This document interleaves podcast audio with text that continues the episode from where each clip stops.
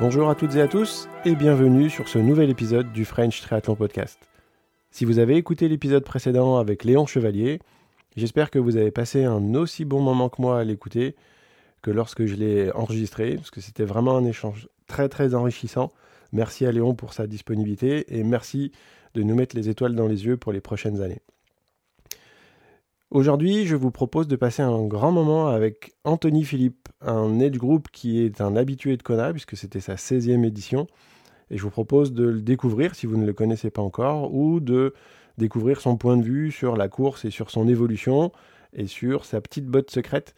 Alors il en a deux, hein. il a son entraîneur, et ce que je vous laisse découvrir aujourd'hui. Bonne écoute, et je vous retrouve après l'épisode, avec bien sûr les, euh, les petits points techniques que je vous mettrai en avant. Bonne écoute, et à tout à l'heure.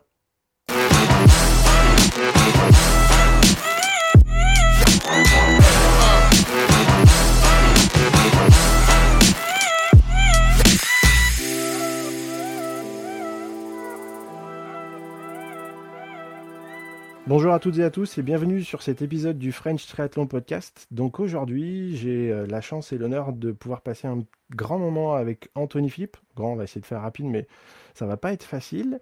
Euh, pour ceux qui habiteraient la planète Mars, qui connaîtraient pas Anthony, euh, c'est un professeur agrégé en mécanique à l'UTBM, pas à l'UTMB, mais à l'UTBM. Marié à Fabienne et papa de deux grands enfants aujourd'hui, triathlète depuis 1991, donc très expérimenté, c'est ce qu'on est poète quand on dit ça.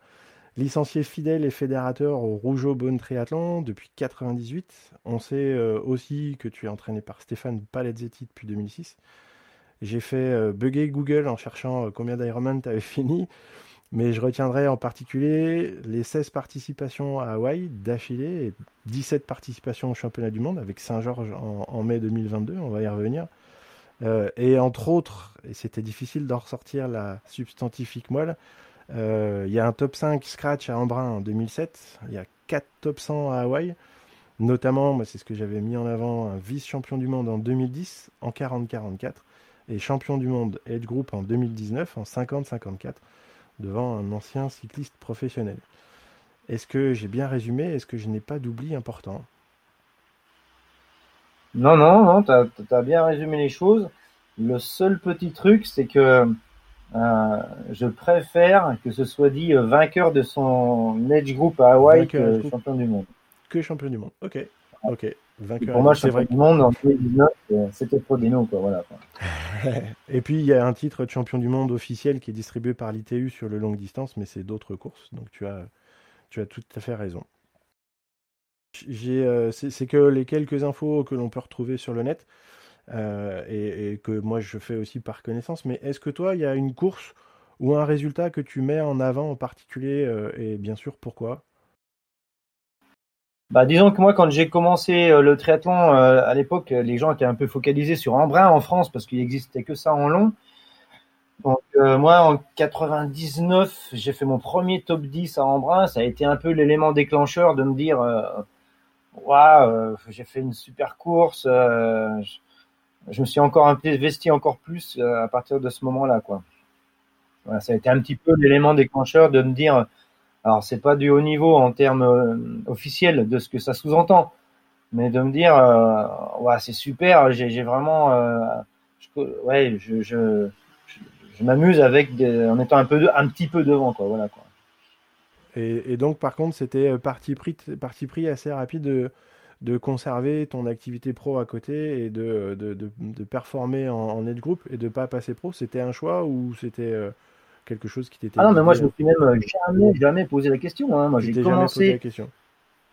Ah non, non, absolument jamais. Moi je suis arrivé par la petite porte dans le sport hein, en commençant euh, par un triathlon. Euh, à l'époque ça s'appelait promotion, maintenant ça s'appelle découverte.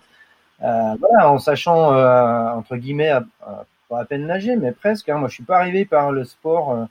et, c'est comme ça que petit à petit je suis monté.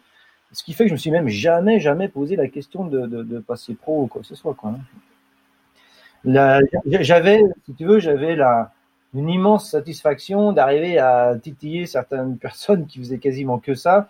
Quand moi je réussissais vraiment ma course et qu'eux étaient moins bien sur là, c'était une satisfaction un peu personnelle, quoi. Voilà. Mais jamais, ça m'est venu à l'idée d'être pro, que ce soit. Moi j'ai mon job que que j'adore d'ailleurs. Et, et, tout se passe bien comme ça. Quoi. Ok. Et donc, bah, aujourd'hui, je voulais essayer de, dérouler un peu en trois parties, parler un peu de Anthony, l'athlète, parler aussi de Anthony et de son entraîneur avec Stéphane Palezetti, et puis après une troisième partie sur ton, ton, petit joker, euh, ton, ton, aspect préparateur mental, donc toi en tant que préparateur mental et euh, toi bien sûr euh, les, gros plus que tu, que tu en retiens. Donc on est aujourd'hui tout début novembre, donc c'est juste après Kona 2022. Comment comment t'as vécu ta course toi 2022 Alors 2022, on va pas se voiler la face, hein, ça n'a pas été une bonne course pour moi.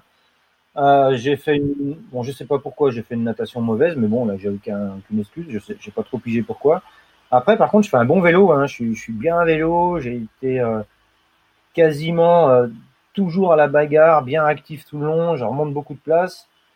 Je suis vraiment dans la course quand je pose à T2. Et puis derrière, bah, je fais mon plus mauvais marathon de toutes mes participations à Hawaï.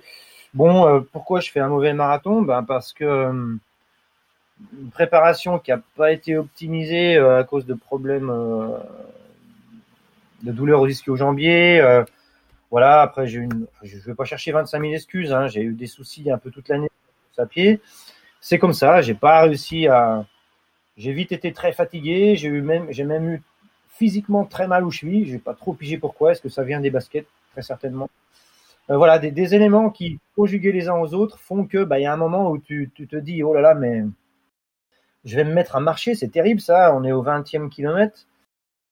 Euh, sorti d'énergie lab, je, marche un petit coup, je me dis c'est pas possible, j'ai jamais marché, je vais pas marcher aujourd'hui. Je reprends un peu de force et un peu de vitesse entre guillemets dans du, on va dire du ouais, dans les dix derniers kilomètres quoi. Mais bon voilà, j'ai pas fait un bon marathon et du coup bon bah c'est comme ça. Je suis finisher, euh, correct, correct, mais pas, une bonne course. Quoi. Après, voilà, euh, l'Ironman, c'est comme ça. Hein, il faut, aussi accepter que bah, y a des fois où ça se passe un peu moins bien. Et bon, bah, ma foi, c'était comme ça euh, cette année. Quoi. Et Kona 2022, c'était la défense de ton titre de 2019 ou c'était Saint-Georges, justement? Ah non, c'était plutôt Saint-Georges. Moi, Saint-Georges, c'est pareil, j'y allais pour faire podium, euh, clairement, groupe d'âge. je fais 8. Bon, bah voilà, hein, c'était une course difficile. J'en ai pas parlé sur les réseaux, mais trois jours avant la course, je me prends une grosse gamelle à vélo avec ma chaîne qui a cassé. Euh, est-ce que ça, ça a joué? Je pense, j'ai eu mal euh, au fessier euh, tout le long du vélo. Plusieurs à plusieurs moments, je me suis dit allez, ce coup-là, j'arrête, je peux plus. Et puis je n'ai pas arrêté. Enfin voilà. cette année, ça n'a pas été l'année de, des grandes courses. J'ai fait un marathon correct là-bas puisque puisque il y avait beaucoup de D+. C'était une très belle course. J'ai essayé, d'aller, j'y allais pour essayer d'avoir un podium dans mon groupe d'âge. Bon, bah, j'ai fait 8, hein, voilà. C'est pareil, hein, c'est la course, quoi, voilà. Mais c'était une très belle course. C'était une très belle course. comment tu as trouvé, toi, le, parallèle, le passage à, Saint-Georges par rapport à, Hawaï? Alors, on allait tous à Saint-Georges. Les gens qui, y allaient pour faire le championnat du monde Ironman y allaient tous en se disant c'est une exception, on y va une fois. Euh, je l'aurais pas accepté du tout pareil si ça avait été euh, une nouvelle euh, direction de Ironman, tu vois ce que je veux dire. Donc en fait, j'avais tout à fait accepté le fait qu'une fois on le fasse ailleurs. le site est super bien, l'eau est froide par contre. le site est très bien, c'est bien organisé. par contre, c'est des parcours spécifiques, hein, du D+ à pied qui est vraiment difficile sur un sur un Ironman tu, abordes la température de l'eau. Je sais pas si. Euh, parce que je pense que ça n'a pas été beaucoup mis en avant. Mais à Saint-Georges, euh, il y a 25% sur les 37% qui n'ont pas été finishers qui ont abandonné pendant la natation. Ah ouais, c'est beaucoup. Ah c'est pas étonnant. Hein. Ouais, parce que les jours avant la course, euh, on a été nager, l'eau elle, oscillait entre 14 et 15. Euh, moi, j'avais même acheté, c'est autorisé aux États-Unis. Hein. Aux États-Unis, tu as le droit de nager euh, avec des, des, chaussons aux pieds s'il fait vraiment trop froid. Ouais, Et ça, en Europe, tu le vois pas. Quoi. Moi, je suis sorti de l'eau, j'étais complètement tranquille. Hein, Plus la particularité du parcours, donc où il y a énormément de D+, et principalement sur la dernière partie de la course, du parcours vélo. Ouais, alors à vélo, quand il y a du D+, si tu veux, on a un peu l'habitude. Hein, quand tu fais une course, que tu sais qu'il y a du D+ à vélo, euh, Lanzarote ou des choses comme ça, ok. À pied, on a moins l'habitude d'avoir des courses où vraiment ça monte, ça descend. Et euh, avec le D+ euh, qu'il y avait à, Saint-Georges, euh, moi, le temps marathon de, de il est stratosphérique, quoi. Un courir 2,38, quoi. Sur un parcours pareil, c'est totalement incroyable, quoi. Alors évidemment, sur le papier, quand on n'a pas été là-bas, on se rend pas bien compte, mais vraiment, c'était. Oui, il y avait, il avait, il y avait vraiment des grandes, grandes côtes à pied, euh, des descentes qui faisaient mal aux jambes. Ouais, c'était pas facile. ouais. Bah, et puis ça, il a, fait bis, bis repetita euh, le week-end dernier sur l'Ironman 70.3, là, sur les championnats du monde, ou euh, sur le marathon, enfin sur le semi, il fait, fait une course de mammouth. Comment tu trouves, toi, les, euh, les remarques et les remontées sur la baisse d'attractivité de Kona, sur le fait que ça soit passé sur deux jours et sur euh, les conséquences euh, vraiment néfastes, notamment sur l'augmentation du, du coût global, quoi, entre l'inscription qui, qui est une inflation galopante, la vie sur place qui est vraiment très chère? Comment tu vois la chose à l'avenir, toi? Alors, si tu veux, je sais pas combien de temps tu as pour le poste, mais là, si tu me laisses partir là-dessus, je peux, je peux te raconter pendant 5 heures. Donc, te limiter un peu le truc. 5 heures, ça Euh, va être, ça va être un peu long, mais ton avis nous intéresse, bien sûr. Moi, si tu veux, euh, j'ai toujours été à Kona, euh, j'en rêve depuis, depuis tout le temps. quoi. J'ai toujours rêvé à chaque fois quand j'y allais, c'était vraiment un, un rêve. Et là, ils ont, ils ont cassé le rêve, quoi, et, un petit peu. Ils ont cassé le rêve parce que, bah parce que, parce qu'il y a trop de monde. Kona, c'est une petite ville. Rien qu'en termes de déplacement, bah, tout est compliqué maintenant.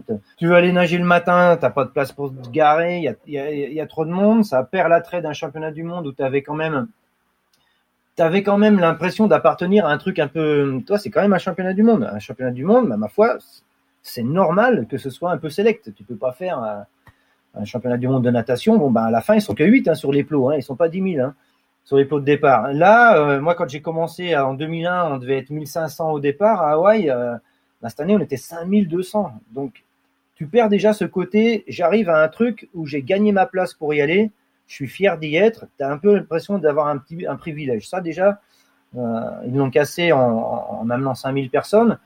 Ensuite, bah, la course sur deux jours, franchement, moi, j'ai pas du tout kiffé le truc, surtout que j'ai couru le jeudi. J'ai pas eu l'impression d'avoir été considéré comme un athlète euh, à part entière. On te dit, oh, ben écoutez, vous allez courir le jeudi, la course homme, c'est le samedi, mais on on n'a pas assez de monde, donc on va équilibrer en mettant quelques gars le jeudi.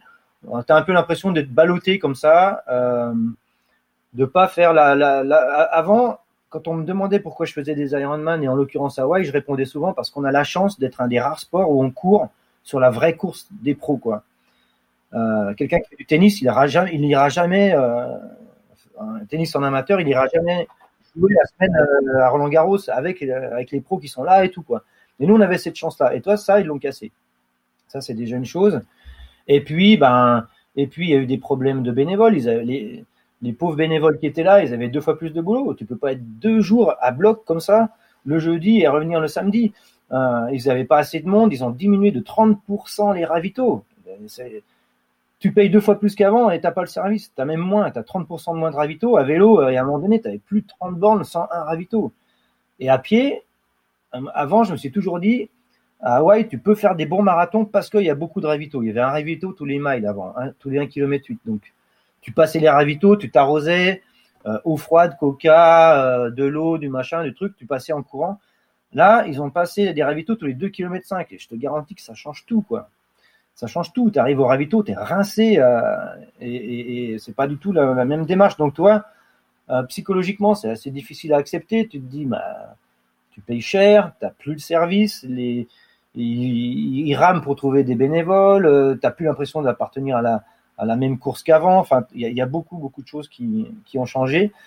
Et moi, ce que j'ai trouvé le plus désolant, c'est qu'avant, quand tu étais là-bas, tous les gens que tu rencontrais, ils avaient les, yeux qui, pétillaient. Quoi. Toi, ils étaient hyper contents d'être là. Je suis à Hawaï, j'ai la chance de m'être qualifié, j'ai décroché un slot, j'ai la chance d'être là. Tout le monde était heureux. Et là, toute la semaine, on a croisé des gens. Et la première chose qu'ils faisaient, c'est qu'ils se plaignaient. Euh, ils se plaignaient de dire euh, il y a deux jours de course, c'est pas top. Euh, ils se plaignaient de dire il y a trop de monde. Toi, de manière, en prenant beaucoup de recul, hein, me mais je me disais, mais les gens qu'on croise n'ont pas l'air heureux comme d'habitude, toi. Et ça, je pense que c'est vraiment, vraiment dommage. on, discutait avec les gens, les gens, les gens disaient pas, euh, c'est génial, on va, on va nager demain matin, après on va prendre le petit déj à tel endroit et tout. Non, les gens ils croisaient puis ils disaient, euh, ouais ben j'ai pas pu me, euh, enfin les, les apparts sont trop chers. Voilà, les, les discussions si tu veux c'était ça. Donc c'est c'est vraiment dommage quoi, effectivement. Par contre, par contre la, magie du lieu et la magie du lieu elle est toujours là. Hein, par contre ça ça ça change pas. La course est toujours la même. Mais, mais le rêve est cassé. Un, un petit peu ouais. Alors euh, je ne veux pas dire complètement. Euh, mais ils ont quand même cassé euh, le, toi cette espèce de, de, de, de privilège d'être là, cette sensation d'appartenir à quelque chose de grandiose. Avant, on partait avec les pros. Après, il y a eu la période où on est parti 20 mètres derrière, en natation, tous en même temps, mais 20 mètres derrière. Ça change rien, 20 mètres derrière, on n'allait jamais les rattraper, toi. Euh, après, il y a eu des problèmes de drafting, il y avait trop de monde, donc ils ont fait les vagues de départ, vagues par groupe d'âge. Ça, c'était pas si mal que ça parce qu'il y avait beaucoup moins de drafting. Mais qui dit vague de départ, après, tu peux plus faire un classement scratch parce que quelqu'un qui part à 6h30 le matin et quelqu'un qui part à 7h30, bah, les conditions météo sont plus les mêmes. Quand tu as pris euh, une heure de moins euh, de vent de face à 60 à l'heure devant, il y en a un qui le prend à 10h le matin et l'autre qui le prend depuis 9h, c'est plus du tout la même course. Donc tu as déjà plus les classements scratch qui sont jouables. Là, sur deux jours, on n'en parle même pas. Les deux conditions de course étaient totalement différentes. Donc toi, tout ça, euh, ça fait plein de choses qui, qui, qui cassent le, un petit peu le, rêve. Qui cassent le rêve. C'est dommage. Quand avant tu faisais un top 100, tu l'avais fait. Tu l'avais fait, il y avait toutes les filles qui étaient là, il y avait tous les pros qui étaient là. Là maintenant, le gars qui a fait un top 100 samedi, il a fait une super belle course, il a fait un très beau résultat. Mais derrière, il n'y avait pas les filles pros, il n'y avait pas les groupes d'âge 18-24, il n'y avait pas toi. Donc déjà, ça, tu ne peux pas comparer. Euh, ouais, donc euh, c'est dommage.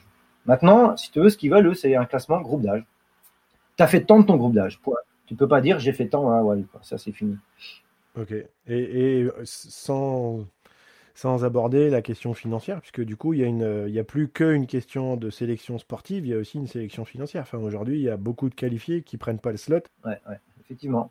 Moi, j'y suis allé, suis allé 16 fois et j'ai commencé en 2001. Imaginons qu'on décale dans le, temps de 20 ans. Si je commençais maintenant, jamais je serais capable de, retourner tout ce que j'ai fait. C'est impossible. En, 2001, je me rappelle, euh, pour se, pour se qualifier, c'était 400 dollars en espèces le lendemain de la course. Ouais, c'est ça, exactement. 400 dollars en espèces le lendemain de la course. Là, maintenant, c'est déjà 1500. Euh, bon, les billets d'avion, c'est à peu près pareil. Par contre, c'est les apparts. Les apparts, ça, ça a explosé, quoi. moi, j'ai vu des gens qui ont logé à 3 heures de Kona, quoi. Mais un truc de fou pour arriver à trouver des trucs pas trop chers. Et nous, on a de la chance. On avait réservé avant le Covid, donc, euh, enfin, la période Covid, avant que les, prix augmentent, quoi. Donc, voilà. Mais c'est vrai que c'est un gros, euh, c'est un gros, gros problème. C'est la première année qu'on connaît des gens qui ont pris le slot, qui n'ont pas pu y aller pour des raisons financières. Des raisons financières. Et c'est euh, pour, pour les, les, les, logements, il y a même, même, même au pro, ça arrivait, parce que je discutais ce matin avec euh, Léon Chevalier.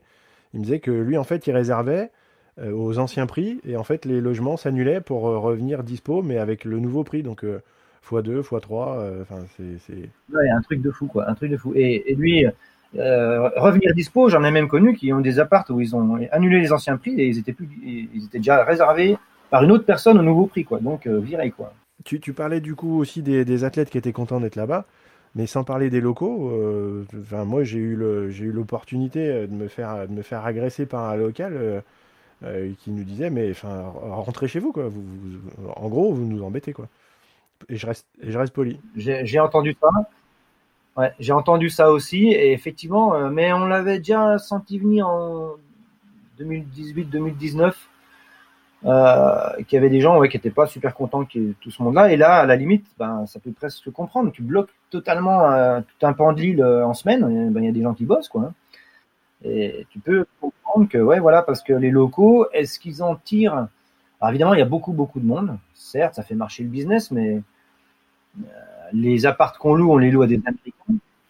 Euh, après, les commerçants, les triathlètes, ils y vont, ils achètent un ou deux t-shirts. Mais enfin, si tu veux, la société Ironman, ils ont bien compris. Hein, des gens comme moi, ils sont pas rentables pour eux. Quand tu es déjà été X fois, tu fais pas tourner tu fais pas tourner les magasins et puis tu fais pas tourner le magasin Ironman de souvenirs. Hein. Celui qui y va qu'une fois, il fait péter la carte bleue, il achète tout. Tu vois ce que je veux dire Et je pense que le, préfère des gens qui y vont une fois que des gens comme nous qui y vont X fois et qui, bon, bah, ma foi, moi, je vais pas passer, je vais pas acheter 25 t-shirts marqués Ironman Hawaii dans le magasin Ironman, tu vois.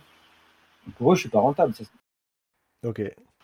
Alors du coup, tu, tu parlais justement de, de 2001. Comment, comment tu, tu, expliques, toi, cette, cette durabilité Comment tu expliques ton, ta longévité à ce niveau et puis dans la motivation? Parce que... Alors la motivation, bah, moi, ah ouais, j'ai toujours mais, totalement adoré cette course. Euh, ben, si tu veux, ça vient beaucoup du club de Beaune où je suis, euh, il y a toujours eu quelqu'un pour relancer la machine. Quoi. Il y en a toujours un qui dit euh, Allez, l'an prochain, on fait et, euh, et on y va. Ben, ma foi, j'ai de la chance. Moi, je décroche le slot, donc du coup, je vais à Hawaï.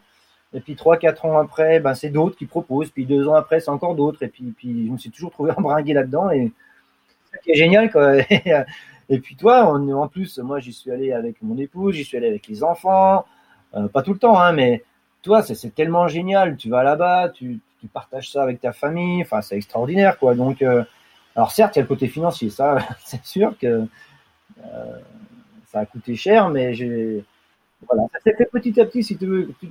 je te l'ai marqué, je te l'ai dit euh, par écrit. Euh, quand tu me dis quand tu résumes un petit peu ce que j'ai fait, des fois j'ai l'impression de dire c'est moi qui a fait tout ça, mais je j'arrive pas à le réaliser complètement parce que je me dis, euh, ça s'est venu petit à petit, c'est pas, ça a pas été, moi je me suis jamais dit, allez, je le ferai tant de fois, tu vois, c'est voilà. Comme j'ai, ça a toujours été euh, euh, des, des comment, des situations entre gars, entre copains, des circonstances entre copains qui font que ah bah tiens, on n'a jamais fait l'Afrique du Sud, allez bing, on y va ah bah tiens, on n'a jamais fait euh, Texas, allez bing, on y va, et puis etc. etc. Puis du coup, bah, on se qualifie, donc on va à White derrière. Et puis, et puis étant donné qu'à Beaune, on est beaucoup de gens qui avons à peu près le même niveau, à chaque fois, on est un paquet à se qualifier, et toi, cette année, on était une dizaine. Euh, et, et, ça crée une émulation énorme, quoi. et voilà, j'ai été un peu pris dans l'engrenage, et c'est un truc génial. Ok, bah c'est, euh, c'est impressionnant, puisque le, le niveau baisse pas. Euh, alors euh, peut-être qu'il va baisser dans les années à venir, mais le, niveau pour aller chercher la qualif, il y a des années où c'était de plus en plus compliqué. Et tu arrivais à rester en, dans, tu arrivais pardon à rester sur le haut du tableau. du coup, est-ce que Stéphane, il est Stéphane Paladisi, donc ton, ton entraîneur, est-ce qu'il a été il a été un gros, un gros acteur quand même dans le fait que tu arrives à rester là-dedans ou à, ce, à, ce, niveau de performance?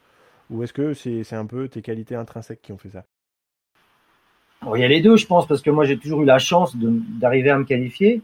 Et, bon, Stéphane, évidemment, lui, il m'entraîne depuis 2006. Il me connaît, il me connaît absolument par cœur. Il sait très bien me préparer avec les, les contraintes que j'ai. Euh, donc, si on conjugue, euh, si on conjugue l'entraînement généré par Stéphane, si on conjugue le fait que ben, j'ai un, terrain familial euh, hyper favorable, je suis aidé par, ben, mon entourage familial, si tu veux plus Stéphane qui me connaît parfaitement, qui sait très bien me préparer en fonction de mon emploi du temps, en fonction de mes dispos, tout ça, ça fait une alchimie euh, qui fait que ça a duré dans le temps, quoi. Et euh, le fait d'avoir Stéphane en entraîneur, un entraîneur, moi je pense c'est aussi fondamental pour la longévité, c'est-à-dire que euh, il y a X fois où je me serais, je serais pas allé m'entraîner tout seul, alors que là, tu sais que tu as quelqu'un qui suit ce que tu fais, qui s'implique et tout ça, ça te, ça fait partie de la motivation aussi hein, de, dans l'entraînement, ça c'est évident. C'est un petit peu, ça glisse un peu sur la prépa mentale, mais du coup, entre euh, l'entretien de la motivation et la fixation d'objectifs, comment, comment vous travaillez du coup euh, sur, sur la durée avec Stéphane?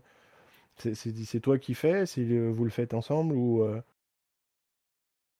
bah, comme, je comme je le disais tout à l'heure, en fait, euh, travailler sur la durée, moi je l'ai jamais eu, j'ai jamais eu ça en objectif, si tu veux ça vient petit, ça vient naturellement quoi. Les saisons s'enchaînent et puis au bout d'un moment tu te retournes et tu te dis mais ça fait 30 ans que je fais ça et, toi ben, ça m'étonne quoi. Je me dis mais ça fait pas 30 ans. Ben, si ça fait 30 ans.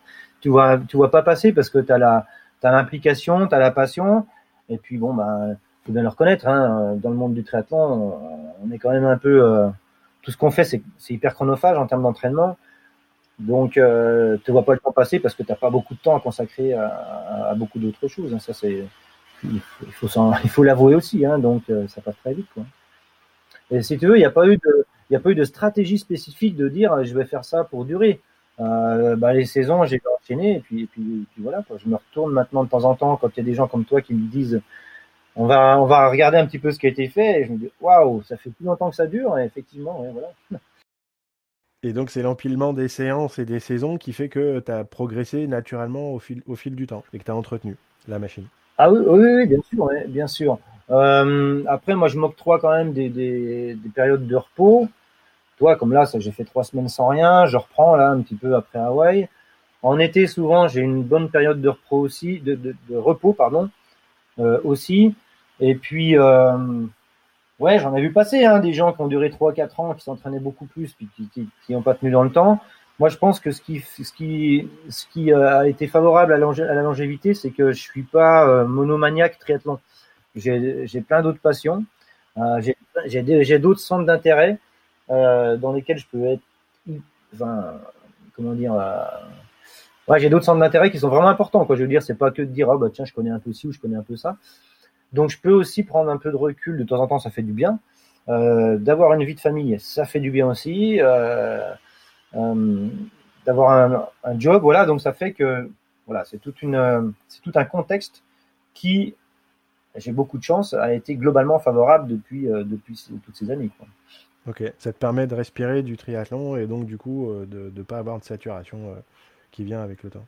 Ah oui, on a vite fait de se mettre dans un, dans, le triathlète a vite fait de se mettre dans un monde clos euh, qui lui permet certes d'être bon euh, quelques temps, mais pas, pas à long terme, qu'on va dire. Voilà, et à un moment donné, il faut respirer aussi.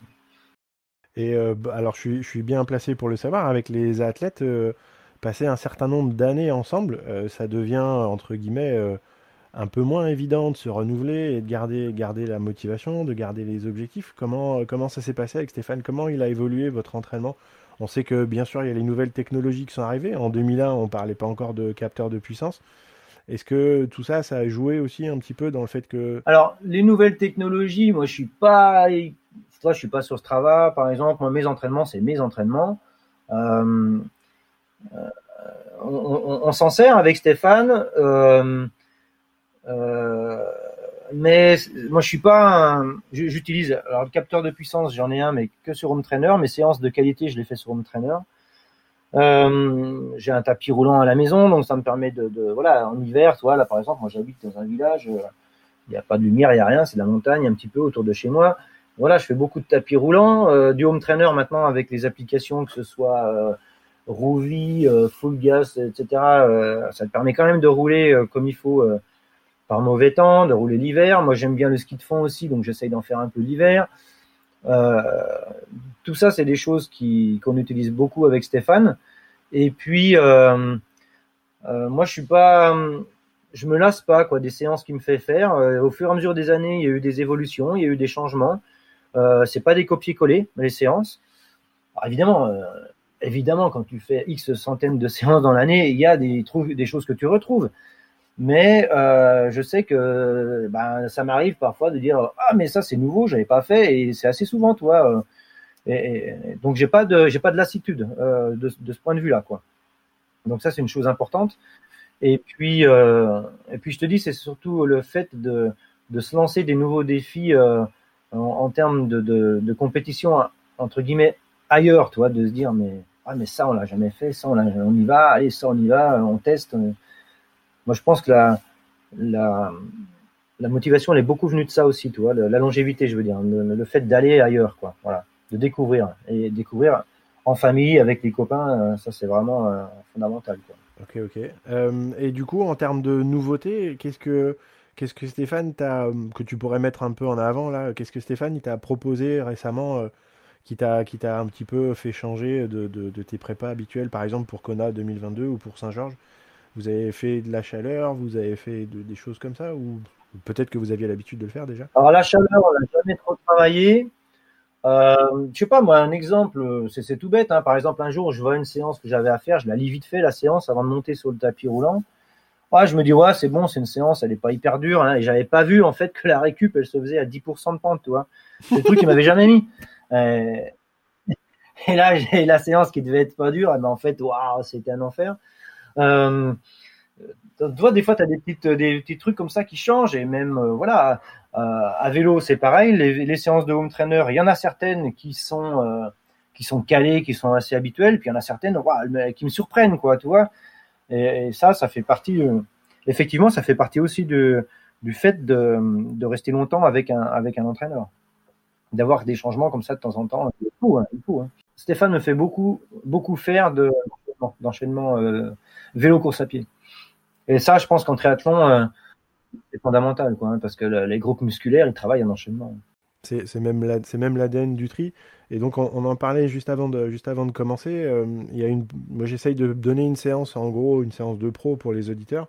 Est-ce que toi, tu as une séance qui t'a marqué ou que tu voudrais partager parce qu'elle t'a plu parce que euh, tu ouais, alors, je ne connais pas, par cœur. Hein, je connais pas par cœur la séance, mais les séances que qui, qui sont vraiment des séances clés euh, d'avant Ironman, c'est une séance du type euh, euh deux heures de vélo, euh, enfin environ une, deux heures de vélo en pré-fatigue, où là il n'y a pas d'objectif particulier, et derrière tu as une grosse séance de deux heures à pied avec des paliers euh, allure Ironman, voire Ironman plus. Donc toi, tu es déjà dans une semaine, euh, en général, ça, ça se fait dans les grosses semaines. Alors moi, attention, hein, ce que j'appelle une grosse semaine, pour moi, c'est une semaine à...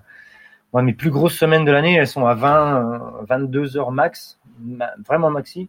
Donc quand je suis dans une semaine comme ça et qu'il y a une journée où j'ai euh, deux heures de vélo enchaîné deux heures à pied avec des, paliers de 15, 20, 25 minutes à pied à tenir à allure Ironman, à Ironman plus avec des 5 minutes de récup entre chaque, bah, ça, c'est le genre de séance, tu finis, tu es, rincé. Quoi. Si tu veux, je fais rarement de séances longues euh, à, faible vitesse. Euh, c'est peut-être un, tort, je sais pas. Il y, a, des gens qui sont, très basés là-dessus. Par contre, avec Stéphane, on travaille beaucoup, beaucoup sur le, rendement de la semaine d'entraînement.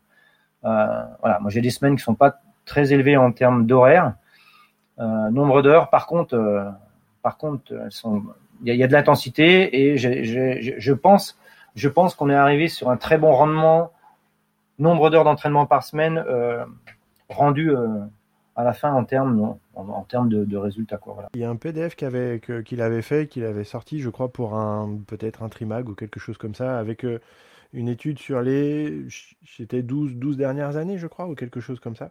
je, je, le mettrai à disposition et c'était c'était vraiment impressionnant parce que en termes de consistance c'est vrai que, alors aujourd'hui, quand on dit qu'on fait que, que 22 heures sur des grosses semaines, ça, on, passe pour un, entre guillemets, un petit joueur, parce que c'est le, voilà, le triathlète fait du volume pour du volume. Mais par contre, quand tu fais 20 heures de moyenne sur l'année, euh, sur X, X années, il y, a, y, a, du boulot qui est, qui est fait et il n'y a pas forcément besoin d'aller en faire plus. Je ne suis pas du tout à 20 heures de moyenne, hein. je te parle moi, de mes grosses semaines qui sont à 20 heures. C'était, je crois que tu étais à 14 ou 15 heures, je crois d'ailleurs, quelque chose comme ça. ça ouais. Et quand on sait que tu fais des semaines à 20, ça veut dire qu'il y a aussi des semaines où tu es à entre 8 et 10. Et quand on compte 4 ou 6 semaines d'arrêt ou de, repos relatif, bah, ça fait des, moyennes annuelles qui sont entre guillemets plus faciles à, faire. Mais 20 heures dans la semaine, c'est pas, enfin, pas anodin quoi. Tout le monde, je pense qu'il y a une notion un peu de, on a perdu un peu le, la notion de, de, pratique. Quand on parle à des gens qui pratiquent pas le triathlon, 20 heures par semaine, euh, ils peuvent même pas s'imaginer ce que c'est quoi. Ah, ah, non, non, non, c'est évident. Mais, mais euh, tu as certains groupes d'âge euh, qui, font, qui font beaucoup plus. Hein. Donc, euh, euh, si tu veux, on est, voilà, on est dans un petit euh, microcosme très particulier. On est entre nous, en fait. Et, quand tu parles, ben, surtout quand tu es à Hawaï, où, là, c'est quand même un petit peu la référence en termes de, de, de, niveau groupe d'âge. Euh, tu parles avec des gens, euh, quand tu dis 20 heures, c'est la, c'est la, c'est la normalité basse, on va dire, voilà quoi, hein, sur quelques Donc voilà. Après, euh, il y, a, des gens qui préfèrent d'autres types d'entraînement, ça, se conçoit complètement. Hein. après, il faut que ce soit adapté à chacun. Et surtout au, temps de, dispo que tu, as pour faire ça. Comme tu le disais tout à l'heure, hein, dans une journée, il y a 24 heures et toi, il faut dormir aussi le repos fait partie intégrante de l'entraînement. Elle se joue aussi là-dessus avec les pros. Quoi, hein. Quand un pro, il s'entraîne 30 heures, mais qui peut dormir 10 heures toutes les nuits, euh, je sais pas si c'est ça, hein, mais je, dis ça, voilà. Ça n'a rien à voir avec quelqu'un, euh, voilà, puis il faut qu'il aille bosser le matin, et puis, voilà. Mais, bon, tout le contexte, et puis, je fais avec, hein. Ça marche. Et, du coup, on va, on va enchaîner un peu avec la, préparation mentale. dans la fixation, dans la prépa mentale, en tout cas dans les formations qu'on peut suivre, on parle beaucoup de motivation et de fixation d'objectifs. Euh, toi, du coup, tu t'en sers toi tout seul? Vous en faites un peu avec Stéphane ou, ou tu, tu, tu l'utilises que avec tes athlètes? Alors, la prépa mentale, moi, je me la faisais tout seul avant, euh, en bidouillant, en lisant des trucs, et voilà, en me faisant mon, idée à moi.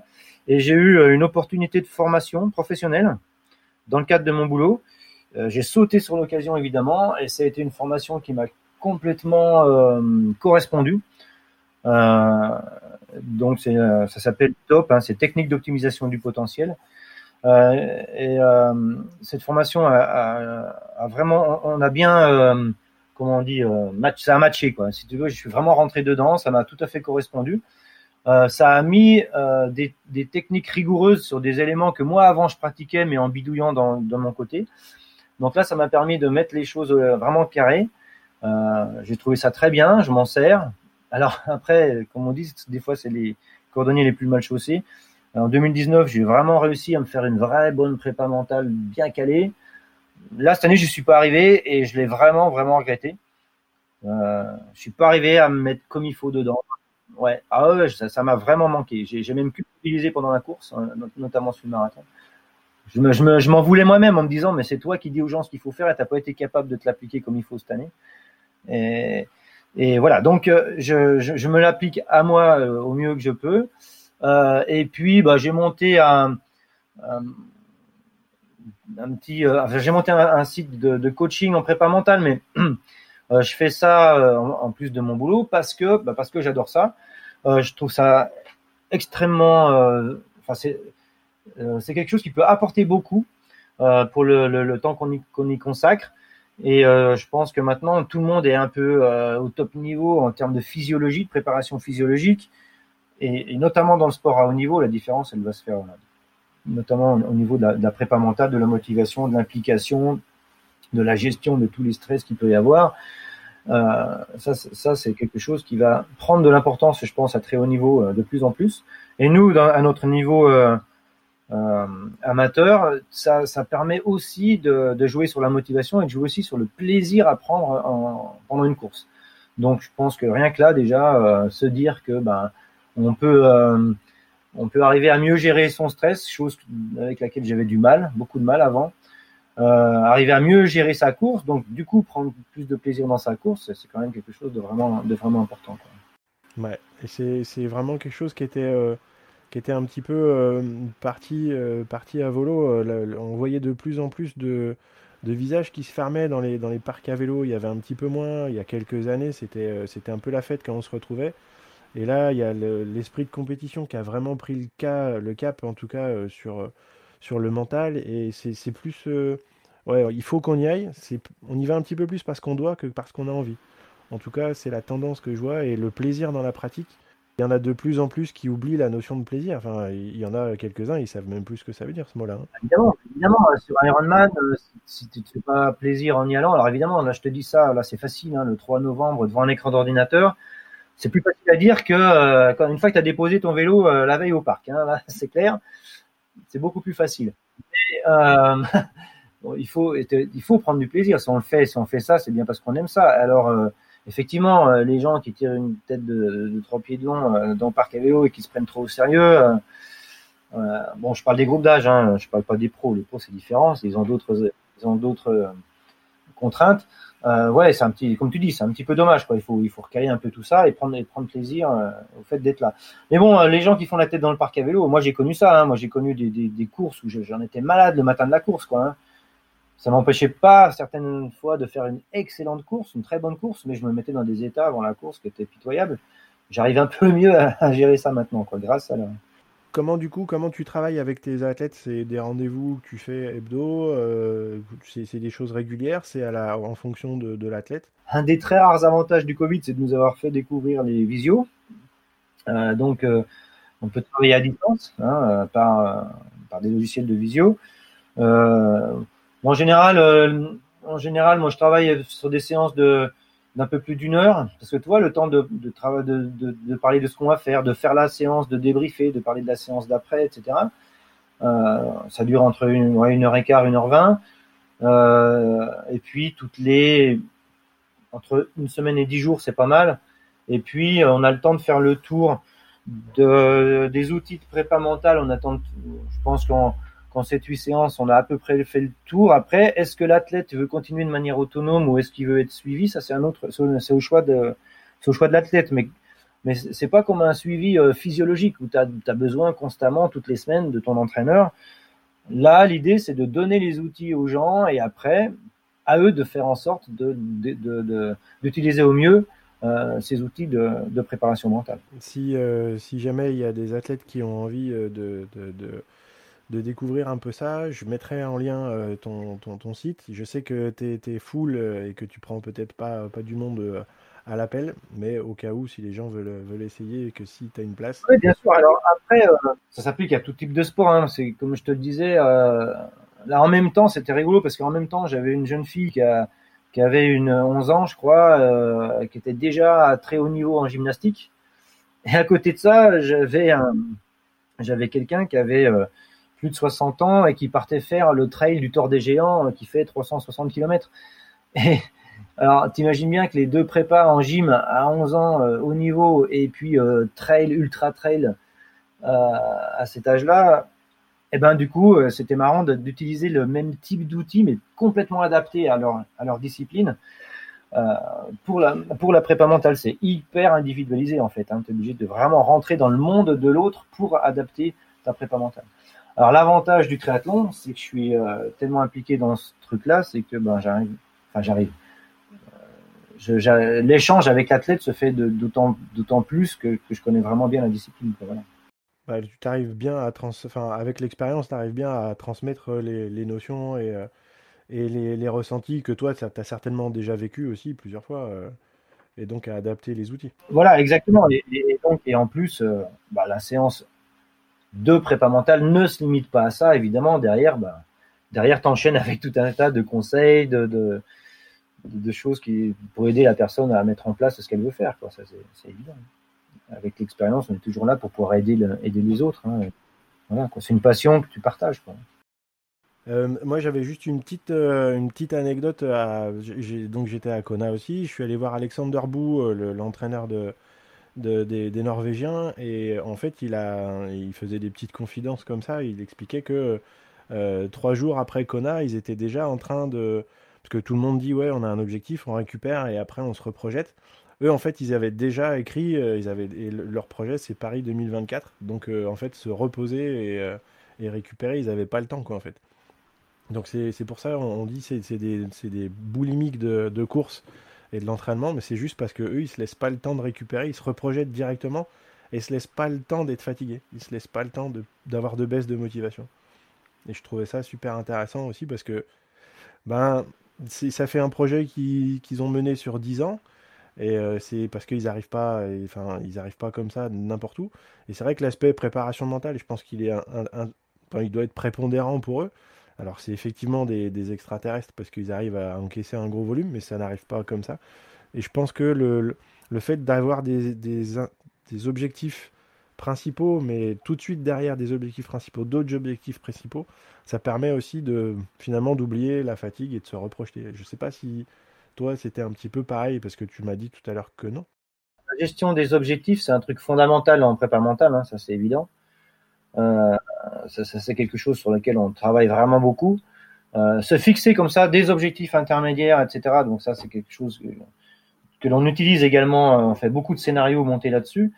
Bon après, par contre, ce que arrive à faire, il y a un moment donné, tu as quand même une limite physique euh, moi, c'est ça qui, qui me bluffe le plus, quoi. Hein, c'est que, waouh, les gars, ils font un Ironman, euh, et derrière, et quand même, bah, musculairement, t'as quand même, euh, t'as quand même des, séquelles, t'as quand même, euh, le, faut bien à un moment donné que ton corps il se régénère, et les, tu peux pas repartir comme ça aussi sec. Bon, là, ils avaient trois semaines pour repréparer euh, Saint-Georges. Euh, Ouais, effectivement, ils ont tellement, ouais, un half, ils ont tellement de volume qu'ils arrivent à encaisser ça. Bon, aussi il y a l'âge, hein, ils sont jeunes, hein, ça, ça joue aussi. Mais euh, c'est vrai qu'en termes de motivation, il faut arriver à trouver, faut arriver à trouver les mots, il faut arriver à trouver tout ce qu'il faut. D'ailleurs, tu as vu, euh, Eden, il arrête. Euh. le fait que Eden arrête, ça. A priori, c'était mental. Hein. Ouais, ouais, je pense qu'il en avait, euh, il en avait ras la casquette, puisque quand tu vois le comportement qu'il a, c'est, je pense que c'est autant de l'épuisement physique que de l'épuisement mental. et après, je pense qu'il y avait le, la rage de vaincre de, de Blumenfeld qui voulait absolument aller chercher un titre parce que c'est une saison de une saison de malade. Et je pense qu'il avait encore Kona un peu en travers de la gorge. Et du coup, il voulait aller euh, plus que tout. il y avait Max, euh, Max Neumann. Euh, qui fait 4 à Kona et qui, qui racontait un petit peu le, le, déroulement du marathon. Et à un moment donné, donc il y a Eden et Blumenfeld qui prennent des relais. Et lui, il essaye de venir se mettre un petit peu dans le train. Et il vient à la hauteur de Blumenfeld qui ne bouge pas d'un copec. Il est dans les pieds de Gustave. Et il le pousse avec un coup de coude en lui disant Non, c'est moi qui suis là. Et en fait, Neumann, il a dit, bah, en fait, ils étaient dans leur bulle. Donc déjà, c'est un binôme qui s'entraîne en permanence ensemble. Donc euh, voilà, ils se connaissent par cœur. Mais surtout, l'autre, il était en mode robot, quoi. Il était juste là, il fallait pas qu'il lâche les, pieds à Gustave. Et la seule fois où il a pris 10 mètres, bah, il a pris, euh, il, a pas pu, il a pas pu rattacher, quoi. Donc je pense qu'en prépa mental, il le travaille peut-être pas sous cette forme-là, mais il le travaille tous les jours, en fait. Ouais, ouais. Et, et en triathlon, alors, euh, on n'en entend pas trop parler. Je ne sais pas dans quelle mesure ils l'utilisent euh, chez les pros. Hein. Il, y a, Sanders, je sais, qui, en parle. Euh, après, les, autres top athlètes, j'ai pas encore vu beaucoup de choses dessus. Alors, je sais pas exactement de quelle manière est-ce qu'ils travaillent. Quoi. Sam Ledlow, qui, était, qui avait fait un podcast là-dessus, il disait que lui, en fait, il avait eu l'opportunité, mais qu'il n'avait pas trouvé la bonne personne. C'est vrai que le match entre un entraîneur et un athlète doit se faire, mais entre un, entre un athlète et un préparateur mental, il faut aussi que euh, on trouve le match. quoi. Ah, mais c'est exactement ça. C'est tellement exactement ça que moi, la première fois où j'ai eu à faire, où j'ai fait, j'ai voulu faire de la prépa mentale, ça n'a pas du tout matché avec la personne, mais alors pas du tout. Donc j'ai dit stop.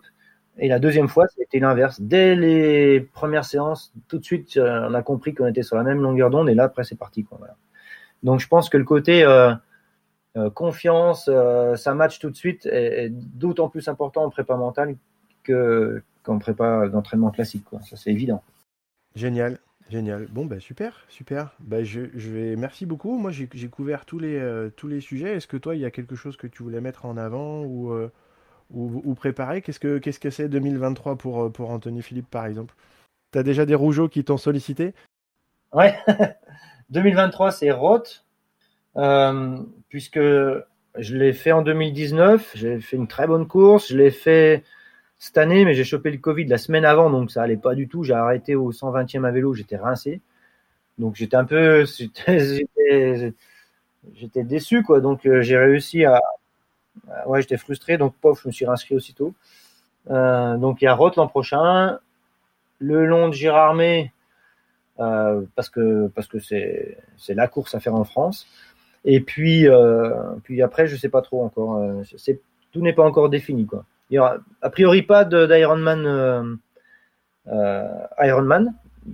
C'est pas c'est pas un choix de, de, dénigrer quoi que ce soit. Hein, attention, hein, parce que tout à l'heure, ouais, voulait quand même revenir sur un truc, Michael, c'est que on a, on a dit beaucoup de choses négatives par rapport à l'édition 2022 d'Hawaï, mais je, je, suis pas là non plus pour cracher dans la soupe. Hein.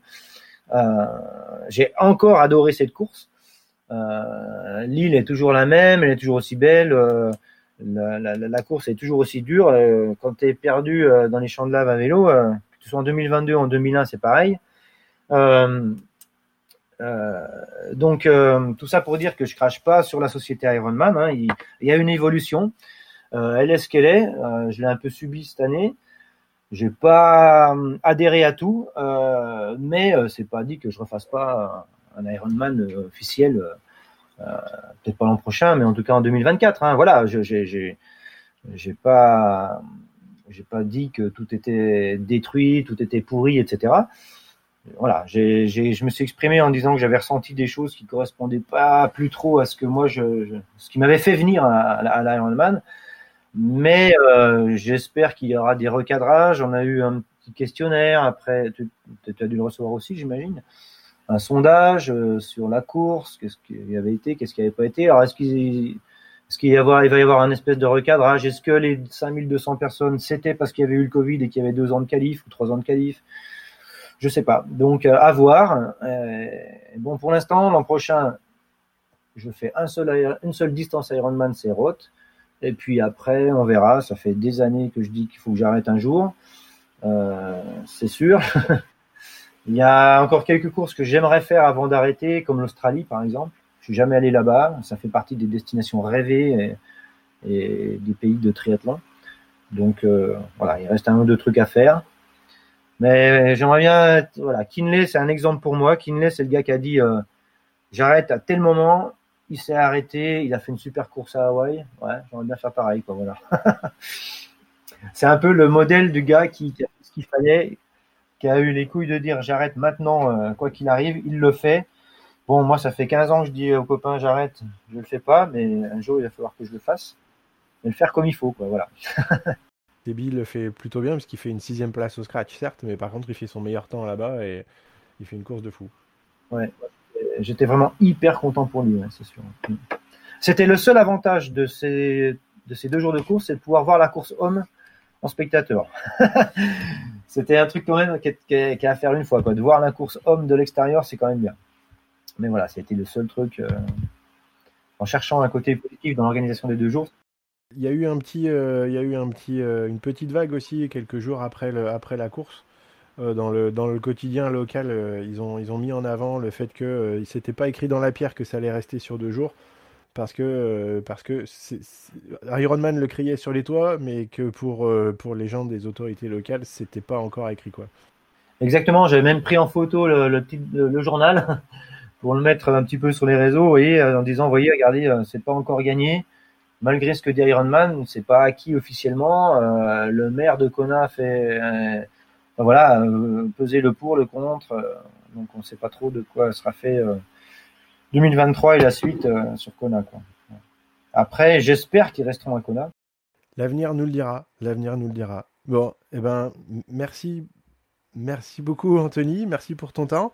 Et puis rendez-vous en rendez-vous en 2023 et plus et peut-être plus tard dans les parcs, que ce soit à Roth ou, ou ailleurs. Oui, oui.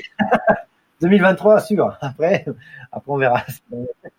exact. Merci beaucoup pour l'interview, c'était vraiment sympa. Super sympa. Bonjour à Eric Millard, bonjour à tous les rougeaux, et puis, euh, et puis à très très bientôt.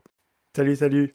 Et voilà, merci beaucoup à Anthony Philippe euh, pour ce moment d'échange qui était super sympa. J'espère que vous avez bien noté les petites pépites qu'il nous a données. Euh, ce que je voulais mettre en avant, moi, aujourd'hui, donc c'était forcément sa pratique de la préparation mentale. Donc pensez à bien découper votre saison en plusieurs objectifs intermédiaires afin de vous libérer d'une certaine pression et aussi de mettre de côté la possibilité de zapper. Euh, parce que quand on est au mois de novembre et qu'on se projette sur une course qui est euh, août-septembre, bah, on a le temps, on se dit ouais c'est pas grave, là je vais le zapper. Alors que si euh, la sanction entre guillemets intermédiaire elle est fin novembre ou début décembre et qu'on a un test ou qu'on a une échéance à respecter, eh ben, on est plus enclin à se dire allez, celle-là, je devais la faire, euh, j'avais pas envie, mais je vais la faire quand même. Ça, c'est quelque chose qui est très important.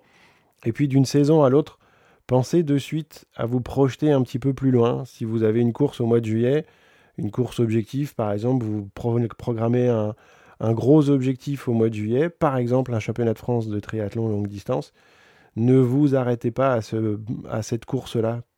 Projetez-vous sur plusieurs années ça vous permettra d'éviter un gros spleen et d'avoir une coupure qui va être trop importante parce que du coup, vous aurez déjà quelque chose d'autre sur vous projeter. Et donc, bien sûr, l'objectif, c'est euh, euh, de respecter euh, le, principal, le plaisir. Et il faut que vous mettiez en avant quelque chose qui vous fasse envie. Donc, regardez les championnats de France 2023, mais regardez peut-être l'évolution en Ironman 2024 ou toute une succession d'objectifs qui conservent à la fois votre attrait à vous, votre motivation et qui entretiennent euh, votre mojo au quotidien. Ça, c'était l'aspect préparation mentale. Ce que je voulais aussi mettre en avant, bien sûr, euh, et ça, Anthony est vraiment un maître en la matière, c'est la consistance. La consistance dans l'entraînement, c'est la clé. Donc la consistance, aujourd'hui, c'est euh, plutôt que de se faire une semaine à 15 heures et la semaine d'après être sur les genoux, eh ben, se faire deux semaines à 10. Et donc là, du coup, on est vraiment globalement dans la consistance et euh, bah, du coup, il n'y a pas de creux, euh, il n'y a certes pas de vague vers le haut, mais il n'y a pas de vague vers le bas. et le corps s'adaptera beaucoup mieux progressera beaucoup plus sur ce type d'enchaînement de séances. Donc pensez à ça, essayez d'être consistant, de ne pas en faire trop sur une semaine pour ne pas en faire assez la semaine suivante. Ça, c'était le troisième point, le deuxième point, pardon. Et euh, le troisième, bien sûr, c'est la séance type. Vous avez remarqué, la séance type, c'est euh, un enchaînement. Alors, tous les triathlètes vont vous dire ça, mais à l'approche d'un Ironman, c'est quelque chose qui est assez consistant. Hein. Il part sur deux heures, deux heures de vélo avec deux heures à pied en, allure progressive. Je vous la transcris et je vous la mets à télécharger sur le blog et, euh, sur la page Facebook. Donc retrouvez bien ça et vous verrez que avec ce type d'enchaînement clé décliné avec les périodisations, les différentes périodes que vous allez faire. Au début, ça sera un thème sur cet enchaînement-là, sur la période générale, un thème, sur la période spécifique, un autre thème. Et à l'approche de la compétition, bien sûr, on répète au maximum les allures qu'on va avoir à faire. Ça permet de gérer tout l'aspect mental, mais aussi, bien sûr, l'aspect diététique, par exemple, le pacing, la chaleur qui arrive aux approches des périodes de compétition. Donc il y a tout intérêt à faire ce genre de, de séance à thème, mais qu'on décline tout au long de l'année. Voilà. Bonne, euh, bonne écoute, bonne séance, et puis j'espère que vous avez passé un bon moment. N'hésitez pas à vous abonner au podcast, n'hésitez pas à le noter si vous appréciez ce qui s'y dit, ce que vous y trouvez. Et puis, euh, ben, à très bientôt pour un prochain épisode. Ciao, ciao